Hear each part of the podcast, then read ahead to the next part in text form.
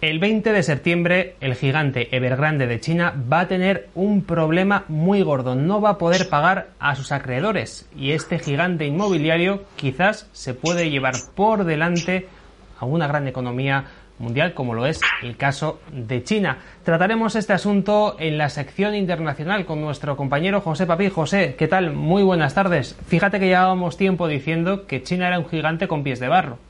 Desde luego lo llevamos diciendo mucho tiempo y sobre todo nos han entendido los que saben contar. Es decir, una economía que tiene una deuda de un billón de dólares, que es la última cifra que yo conozco de finales del 2020, eh, pendiente de pagar, pues bueno, los que saben ir al Mercadona y saben ir a, comprarse el, ticket del autobús y demás saben lo que esto significa. Y bueno, eh, digamos que muchas personas tienen que entrar ahora en disonancia cognitiva, sobre todo los juntaletras, los analistas y los profesores que pensaban que China iba a tomar el control del mundo así como así en tres minutos. Bueno, pues contaremos todas estas cuestiones que tienen que ver con Evergrande. También hablaremos de temas que tienen que ver con Estados Unidos, con Europa. Eh, por cierto, José, también hablaremos de alguien de un país muy cercano que está invirtiendo en China a estas alturas de la película. Fíjate que tampoco me ha extrañado demasiado, pero bueno, lo desvelamos enseguida en la sección internacional, no te nos vayas. Y a ti que nos estás viendo, te recordamos que hoy, después de la retransmisión en Demos, en nuestro canal de YouTube. Ya sabes que tienes contenido exclusivo para adultos en nuestro canal de Dos Rombos. Puedes entrar en nuestra página web demoslibertad.com, también en nuestro canal de BitChute o en Twitch y a partir de las 10 ver contenido exclusivo para adultos, contenido que además es gratuito y donde te vamos a decir todo lo que no podemos contar en redes sociales como YouTube. Ahora, como siempre, empezamos con economía y con Roberto Centeno.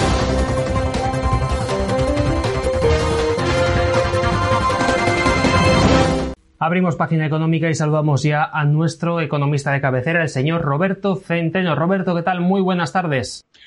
Muy buenas tardes. Roberto, hemos tenido una semana en la que el presidente del gobierno, Pedro Sánchez, nos ha estado diciendo que no nos preocupemos por la tarifa de la luz porque él ha conseguido que nos bajen el precio próximamente. Ha anunciado un boy platillo que les va a pedir dinero a las eléctricas y que así soluciona el problema. Pero no sé por qué me da Roberto que lo que está planteando Pedro Sánchez no va a solucionar mucho de lo que ya llevamos acarreando desde hace años. vamos a ver, eh, lo primero es el por qué el recibo de la luz eh, ha subido vertiginosamente y en España mucho más que en cualquier otro país europeo. Bueno, esto ha sido debido mm, a tres cosas. Eh, dos de ellas son culpa del Partido Socialista y una es culpa del Partido Popular. La primera eh, fue el desmantelamiento por parte del Partido Socialista cuando mandaba Felipe González, algo de lo que eh, se ha confesado estar profundamente arrepentido, cuatro grandes centrales nucleares que si estuvieran funcionando, para que tengan ustedes idea, estarían produciendo, estarían produciendo el kilovatio hora a 25 euros el, megavatio hora frente a los 150 eh, que es el precio del mercado. Eso es a lo que estarían produciendo estas centrales, que eran eh, además centrales gigantescas, que estarían produciendo una cantidad de energía enorme. Primera razón y primer culpable que no tiene solución ya. Segunda, el desastrosa gestión por parte de Aznar del protocolo de Kioto, en el cual se comprometió a aceptar un cálculo de eh, las emisiones, de los pagos de emisiones de CO2 que favorecía a Alemania y que arruinaba a España, hasta el punto de que en este momento España es el país que menos contamina por CO2 de toda la Unión Europea y es el que más paga. La culpa de ello la tuvo eh, la tuvo eh, Aznar. Otra cuestión también relacionada es que este imbécil, Aznar, eh, que ahora está dando lecciones de cómo hay que arreglar el país, mm, sacó un decreto ley con toda una serie de subvenciones a las energías renovables, es decir, a las eh, aerogeneradores y a la fotovoltaica, donde estas, eh, estas subvenciones eran fijas. Concretamente, 450 euros megavatio hora para la fotovoltaica y 85 eh, para la, eh, los, los aerogeneradores. Esto, señoras y señores, no se le ocurre ni al caso de la manteca, porque este imbécil, y me estoy refiriendo a, a NAR, eh, tenía que saber, si tuviera dos dedos de frente, que tú cuando estás dando unas subvenciones a una energía que empieza, no puedes poner una cantidad fija, porque todas las tecnologías que empiezan tienen unos precios muy altos al principio y luego bajan drásticamente. Fíjense hasta qué punto. La energía fotovoltaica que mm, ANAR le puso unas subvenciones de 450 euros por megavatio hora, ¿eh? vale hoy 40 euros por megavatio hora. Vamos a ver, tonto de lava. Eh, ¿Cómo se te ocurre poner una cantidad fija? ¿Y cómo se te ocurre pactar lo que pactaste del cálculo, de la fórmula de cálculo de las emisiones de CO2 que nos obliga a siendo el país que menos CO2 emite per cápita, seamos el que más paga.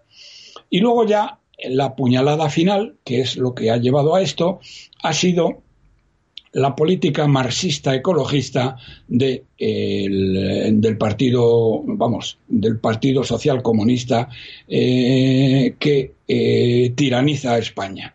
Bien, esta gentuza, eh, bueno, la chiquita que está ahí, que tiene un grupo de personas que, una personas absolutamente enloquecidas, se han lanzado a un programa de Mm, de construcción, o mejor dicho, de subvención de energías eh, fotovoltaicas y eh, mm, como consecuencia de ello es por lo que se produce esto. Por lo tanto, resumiendo, ¿a qué es debido la subida del recibo de la luz?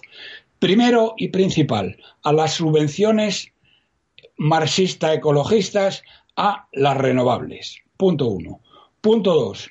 A el elevadísimo precio que se le paga a eh, el CO2 por el desastrosa negociación del protocolo de Kioto por parte de eh, ANAR y a la paralización de las centrales nucleares. Es decir, el tema no tiene solución. ¿Qué es? Bueno, no tiene solución. Sí tendría una serie de soluciones, como por ejemplo el renegociar total y absolutamente eh, las emisiones de CO2. Pero eh, lo que están haciendo es quitarle el dinero, lo que está pretendiendo eh, el, sátrapa, traidor, guerra civilista de Sánchez, robarle el dinero a las eléctricas. Cosa que, dicho sea entre paréntesis, me parece cojonudo, porque las eléctricas eh, son las que están sosteniendo a, a, Sánchez y son las que están sosteniendo, con su publicidad, están sosteniendo a los medios eh, que eh, que mantienen a Sánchez en el poder. Son los que sostienen al país, son los que sostienen a Antena 3, son los que sostienen a la Sexta, etcétera, etcétera. Así que si ahora Sánchez les va a pegar un hachazo de 2.500 millones, que se jodan. ¿eh? Porque se lo tienen merecido. Son ellos los que están permitiendo con sus subvenciones y los bancos que participan también en ellas, los que están permitiendo eh, eh, el que Sánchez esté en Moncloa. Así que, dicho esto. Y luego, ¿qué decirles a ustedes del Mindundi, de este miserable eh, analfabeto de Casado? Ah, Casado dice, ya tengo la solución. ¿Y saben cuál es la solución de Casado? Dice que solo se pague por la energía consumida. Dice, vamos a ver, imbécil, y todo lo demás, ¿quién coño lo paga? ¿Mm? Es decir, las redes de transporte, ¿quién las paga? Porque las redes de transporte, pedazo de imbécil, ¿eh? son necesarias para que la luz llegue a tu casa. Las redes de distribución son necesarias para que la, luz llegue a tu casa. Y eso, y eso, ¿eh? ¿eh? forma parte del recibo de la luz. Y este dice, no, no, no, eso que lo pague, que lo pague los presupuestos generales del Estado. Y luego, el déficit de tarifa que tenemos que pagar porque durante un montón de años habéis estado subvencionando, mejor dicho, pagando con eh, los presupuestos generales del Estado el déficit de tarifa para no subirlo, ¿eh? la Unión Europea os ha obligado a que tenéis que amortizarlo. Y entonces, ¿eso qué pasa? ¿Eso no lo vas a amortizar? ¿eh? Casadín, corazón de albondiguilla, traidor. ¿eh? Eso no lo vas a hacer. Hay que ser tonto, tonto, tonto, tonto. El otro es un canalla, un dictador, un traidor y un guerra civilista. Pero este otro es que es tonto del culo. ¿Eh? ¿Saben cuánto dinero quería transferir de las, eh, del recibo de la luz a los presupuestos generales del Estado? 14.000 millones de euros. Es decir, que los españoles que no consumen luz ¿eh? paguen 14.000 millones de euros del recibo de la luz. Ese es el gran secreto ¿eh? que tiene el Partido Popular de señor el señor Casado. Pues Roberto, como siempre, muchísimas gracias por haber estado con nosotros. Nos vemos dentro de siete días. Vale, pues hasta la semana que viene, si Dios quiere.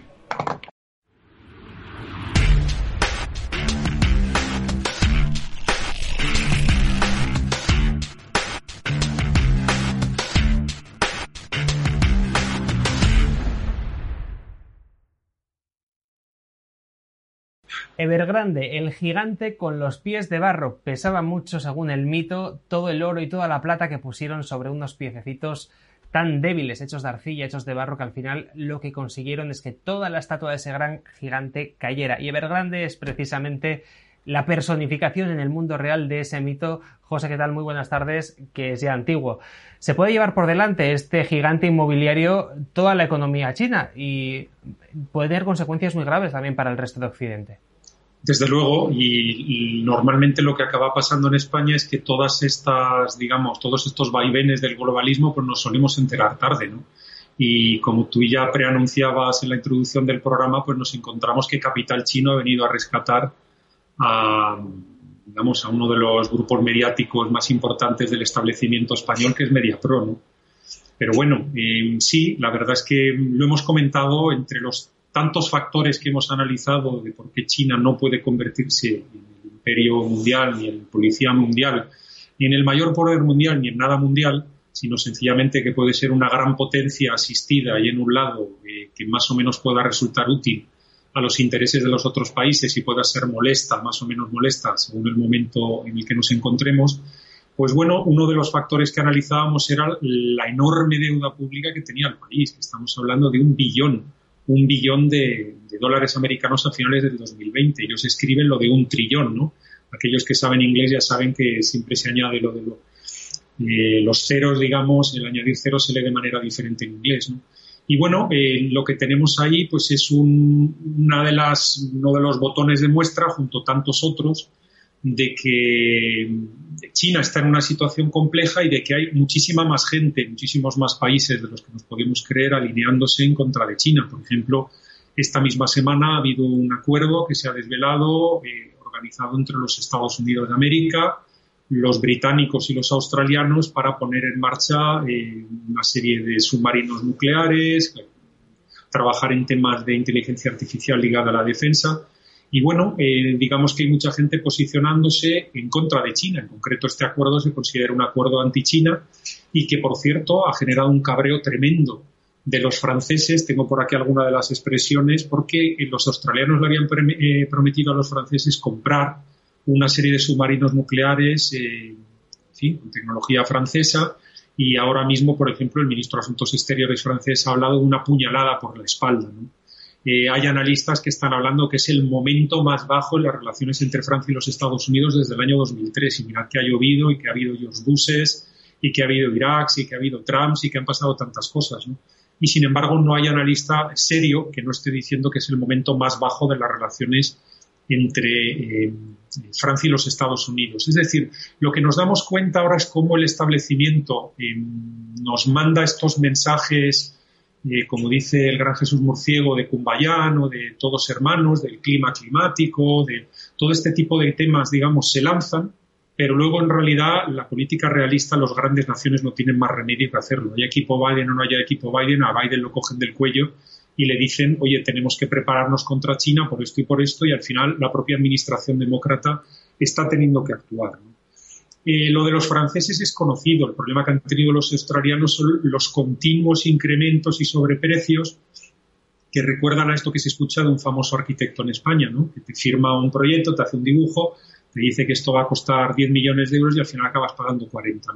Pues los franceses son muy dados a hacer eso. Esto se conoce en un caso en el mundo energético reciente, que fue el caso de la sexta central nuclear eh, francesa, en Finlandia, perdón, que la, eh, los decidieron ir a por tecnología francesa. El tema ha sido un Cristo de proporciones monumentales y que todavía no está resuelto del todo.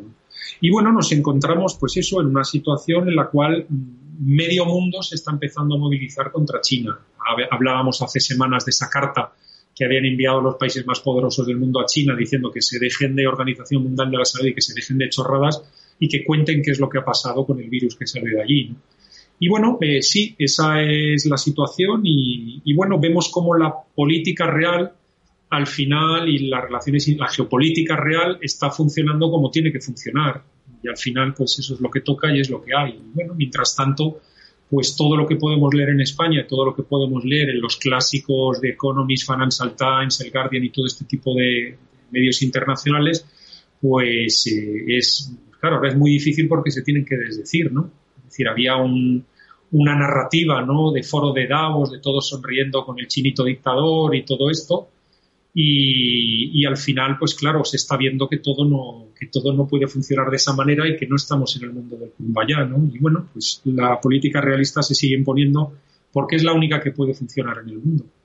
En el caso concreto de Evergrande, si no recuerdo mal, creo que representaba un 2% del PIB chino. Estamos hablando de una barbaridad. Este, esta empresa inmobiliaria podría quebrar el próximo día 20 de septiembre porque es cuando vencen eh, los plazos para pagar una serie de créditos a sus acreedores y además se da la circunstancia, José, de que si realiza un impago esta empresa, el resto de acreedores les pueden solicitar el total de lo que les prestaron en su día. Tienen además un problema añadido y es que tienen casas vendidas que ni siquiera han construido todavía y que ni siquiera han empezado a construir. Si cae este gigante, ¿de qué manera nos podría rebotar en concreto a España, pero a toda la Unión Europea en el corto y en el medio plazo? Bueno, yo creo que en, menos medida de lo que nos hubiera. El, golpe sería, sería menor de lo que nos hubiera supuesto antes del tema esta de la, extraña pandemia. Eh, eh, ¿Por qué? Porque entonces, digamos, la dependencia de China era total.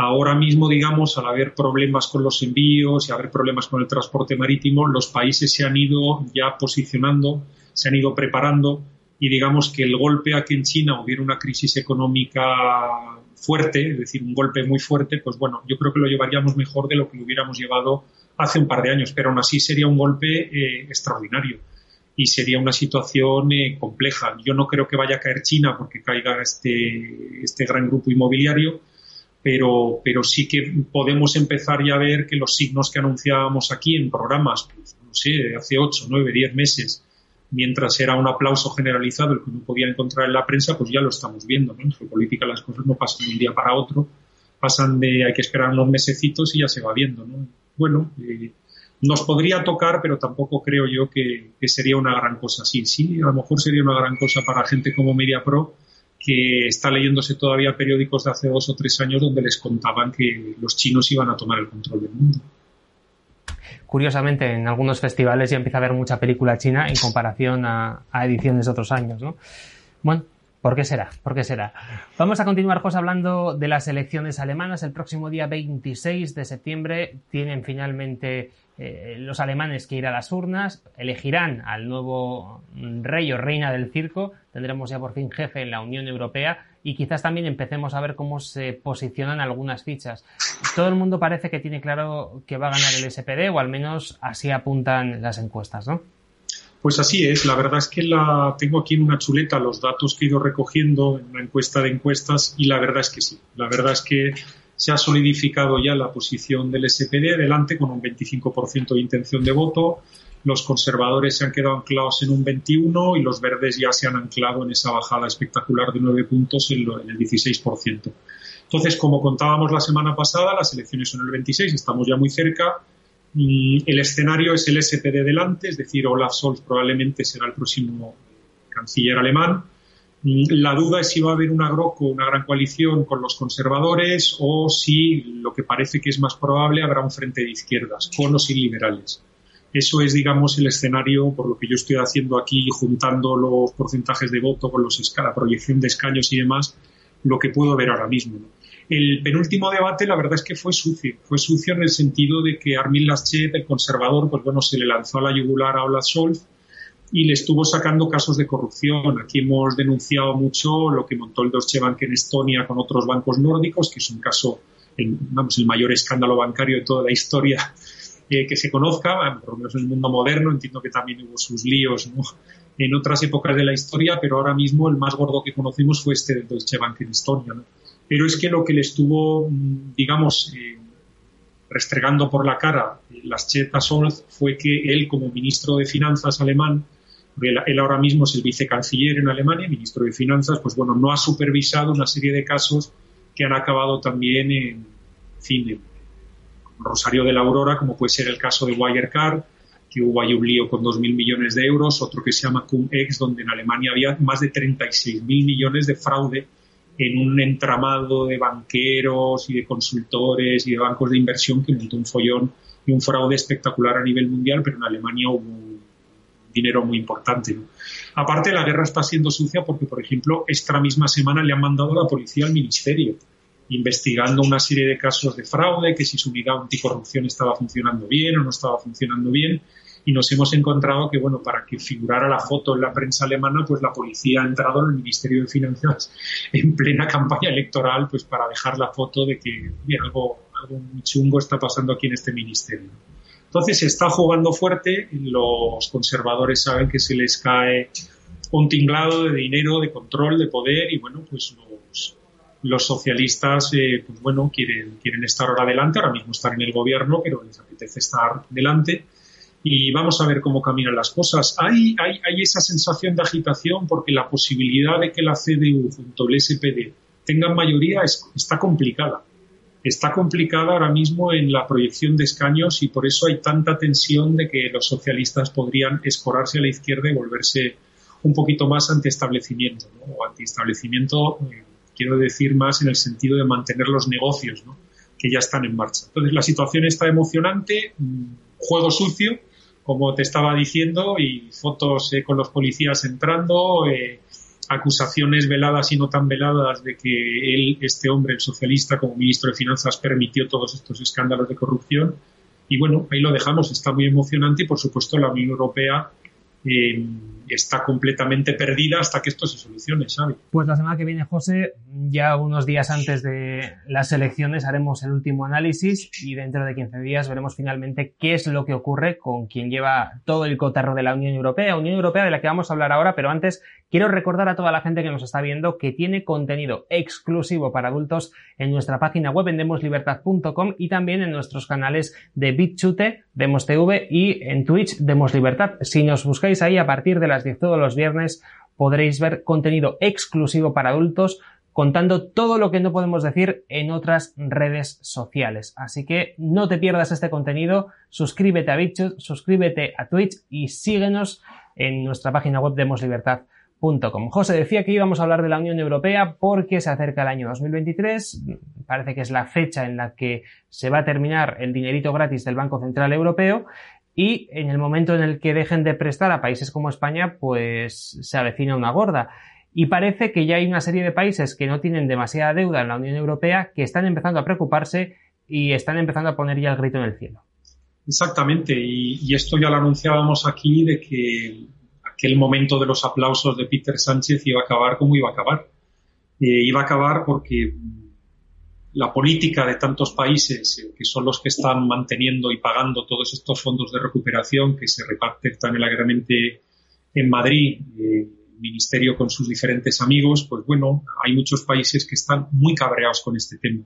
Y ya ha habido una carta eh, que le han enviado, tengo aquí anotados los países, ocho países, Austria, eh, Holanda, los daneses, los suecos, los finlandeses, los checos, los eslovacos y los letones, han enviado una carta al grupo diciendo que eso de mantenerse en el euro con deuda, es decir, con déficit público anual, déficits públicos anuales superiores al 3%, o con una deuda con relación al PIB superior al 60%, los españoles ya no se saben ni dónde estamos, pues eh, que es algo que no, no, puede ser consentido dentro del euro. Y es que había habido intentos últimamente por parte de franceses, italianos y españoles de decir que bueno, que esto es la deuda pública, que hay que darle una nueva lectura, que hay una nueva realidad en el mundo, en el escenario post-pandémico y que una nueva realidad en el mundo con el tema del cambio climático y tal, están intentando buscar argumentos, pero claro, los países paganos, eh, los que pagan, los que pagan la dolorosa, pues no están con ganas de que esto vuelva a continuar. Y bueno, esto va a ser una turbulencia que la vamos a estar viendo increciendo a lo largo del 2021, en el 2022 va a ser extraordinario y ya se sabe que, bueno, en mentideros eh, los propios alemanes están reconociendo que la compra brutal de deuda pública no puede continuar más allá del 2023. Ya hemos anunciado aquí la semana pasada como para los dos últimos trimestres del año ya va a bajar las compras de deuda pública del Banco Central Europeo, pero ahora digamos que ya está viendo el aviso para navegantes de todos estos países que están diciendo que de verdad que vamos en serio y que no podemos continuar con esto. Entonces, digamos, esto que estamos ya nosotros vaticinando, pues bueno, ya hay indicios de que se va en esa dirección y de que es donde nos, vamos a quedar. Aparte de eso, pues Ursula von der Leyen tuvo su discurso del Estado de la Unión. La Unión ahora mismo está en estado, como decíamos la semana pasada, zombie hasta que se sepa quién manda en Alemania y medio zombie hasta que se sepa eh, quién va a mandar en Francia a partir de abril del año que viene. Y bueno, yo oí partes del discurso y bueno, pues curiosamente había, había un cambio en las palabras, se hablaba de libertad, una palabra que salió mucho, se hablaba de seguridad, de defensa y de clima.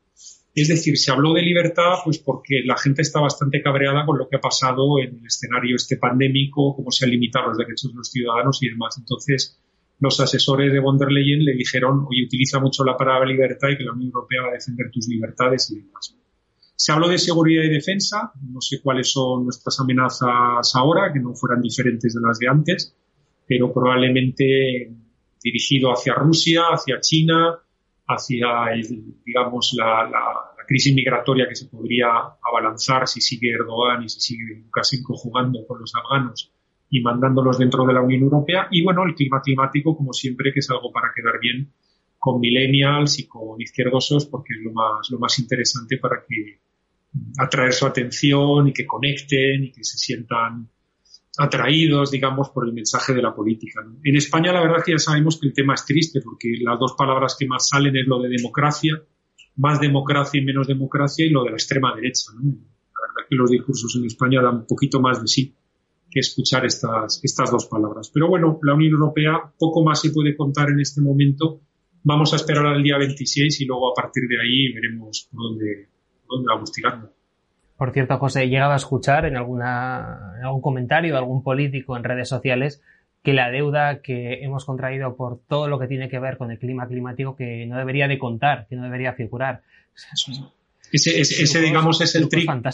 Ese es el truco por el cual han tenido que salir ocho ministerios gritando, ¿no? y para ponerle también presión a los alemanes, ¿no? porque por un lado se ve que los alemanes están calladitos porque no se sabe quién va a mandar, pero italianos, franceses y españoles se han movilizado por un lado con chorradas como la que tú acabas de decir y hay ocho países que han respondido diciendo, oye, ojito, que aquí la regla es la que es y que nos decíais que era la última, la última, pero de verdad la última vez, ¿no? Y bueno, pues eh, digamos esa promesa de que era la última, pues ahora quieren que se mantenga. Bueno, antes de finalizar con este bloque, quiero recordar que en el año 2019, en estos micrófonos, tanto José como otros analistas de Demos decían que se avecinaba una gorda en el año 2020, que nos preparáramos porque finales del 19, principios del 20 iba a terminar todo. Y curiosamente apareció lo que todos sabemos. Ahora están hablando del año 2023, José. Yo espero que no nos líen ninguna. Espero que no nos líen ninguna, porque la última vez que anunciamos una fecha clave, fíjate lo que pasó. En fin, si te parece, José, vamos a terminar con esta imagen que tiene que ver con el euro y con la peseta. ¿Qué tiempos los de la peseta? Yo no sé si te acuerdas de esas monedas, de esos billetes verdes. Esos sí que eran verdes, ¿eh? porque los del euro, al final hay alguno verde por ahí, pero que no lo vemos, pero el de mil pesetas era verde.